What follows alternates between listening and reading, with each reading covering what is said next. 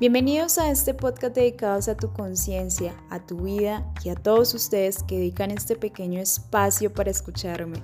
Mi nombre es Tatiana Fajardo, una apasionada por la vida, por temas que contribuyen al desarrollo de nuestras capacidades mentales y hacer nuestra vida mejor.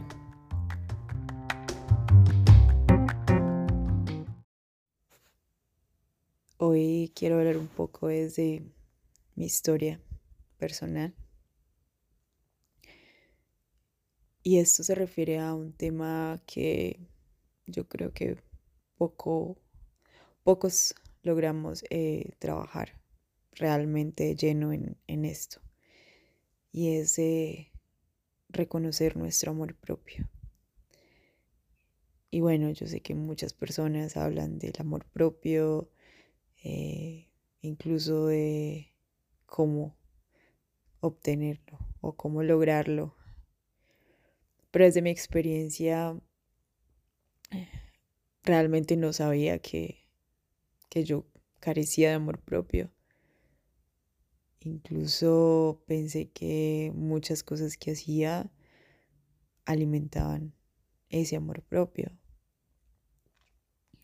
Pero bueno, yo considero que hay una diferencia entre amor propio y autoestima. Hay cosas que hacemos para alimentar nuestra, nuestra autoestima. Eh, por ejemplo, como hacer deporte, como tener unos hábitos saludables, cuidar nuestro cuerpo, nuestra salud, eh, tener una alimentación sana y ir buscando como esa plenitud. Pero yo creo que esto es un poco más externo. Y yo creo que la autoestima depende también de esos hábitos, esos hábitos que uno va, va sembrando, va cultivando. Pero también el amor propio, esto ya parte de lo que tenemos que empezar a trabajar por dentro, de cómo cómo somos por dentro, si realmente nos amamos. Y bueno, pues yo me encontré con este tema hace poco. Siempre me preguntaba por qué a veces se me dificultaban las relaciones con otras personas, no solamente amigos, sino también eh, parejas o simplemente citas. Y por qué no trascendían estas relaciones, siempre me preguntaba por qué qué sucedía conmigo, qué sucedía con esas personas o qué estaba haciendo mal. Sin embargo, llegó una persona que me hizo ver lo lindo que, que hay dentro de mí y que a partir de eso pudiera construyendo una mejor vida para mí. Obviamente esa conclusión la saqué yo misma porque pues en la lógica de todo este tema es lo que es lo que termina siendo el amor propio. Entonces, empecé a indagar mucho, empecé a buscar, empecé a escuchar otras personas, podcasts, conferencias en YouTube, a leer y a responderme todas esas preguntas que, que tenía acerca de, de este tema de por qué me sentía así de por qué era tan difícil aceptar de que era una persona de amor, porque había construido una coraza eh, y no, no me permitía querer a otras personas, incluso sentía temor. Entonces ya pude como entender un poco más y cuando acepté que todo ese amor estaba dentro de mí y que eso es el amor que yo puedo entregar a otras personas, eh, todo empieza a cambiar, todo empieza a mejorar. Eso es un proceso que estoy llevando todavía y ha sido un poco denso porque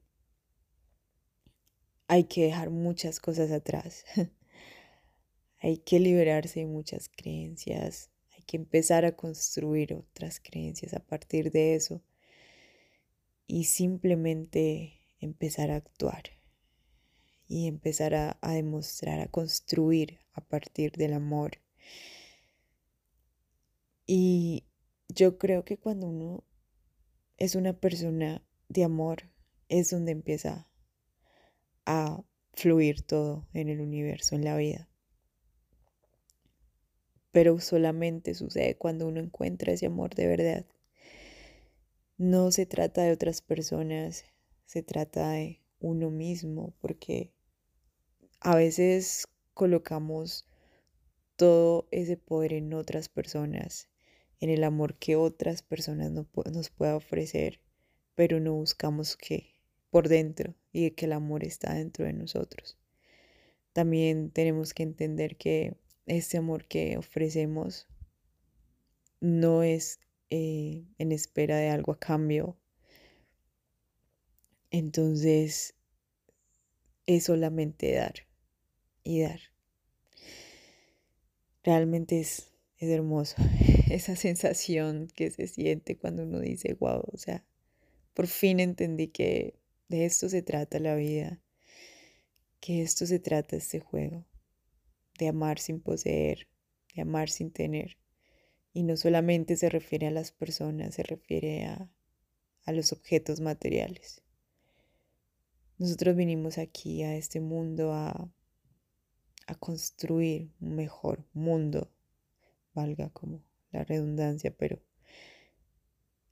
hemos nos hemos concentrado en poseer, poseer cosas, poseer personas, porque pues muchas veces muchas relaciones eh, personales terminan en posesión y nos creemos con el derecho de, decidir eh, por otra persona.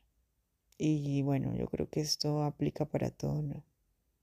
En mi experiencia personal, puedo decir que hay personas que incluso creen que tienen esa autoridad de, de decidir por nosotros e inculcarnos creencias que muchas veces ni siquiera nos dejan avanzar.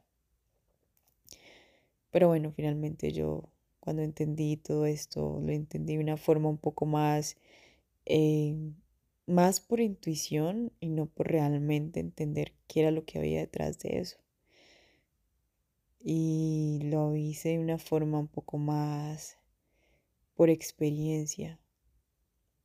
Pero ahora que lo he hecho de una forma más razonable y que entiendo realmente cómo es que funciona, sé que desde ahí puedo construir algo mucho mejor para mi vida y que me encantaría. Me encantaría empezar a hablar un poco más de esto y de una forma así un poco más espontánea. Yo creo que los podcasts que seguiré subiendo de ahora en adelante serán de esta forma porque, bueno, es que antes lo hacía un poco distinto y realmente lo planeaba, hacía un guion y ese guion pues eh, muchas cosas las sacaba de otras personas, que no está mal, y que incluso muchas cosas que voy a hablar de ahora en adelante también son tomadas de otras personas, pero también porque desde mi experiencia esas personas que en las que me he basado pues han sido espejos para mí, muchas cosas en las que me sentí identificada y a partir de eso empiezo a construir algo mejor para mí. Y yo creo que también puedo hacer lo mismo porque me gusta, porque Ah, es, una habilidad que estoy mejorando, que estoy perfeccionando. Y por eso uso estos podcasts como herramienta para mí y también para ayudar a otros. Así que, bueno, eso es todo por hoy. Nos vemos en un próximo episodio. Y gracias por escucharme. No olvides que todo está dentro de ti.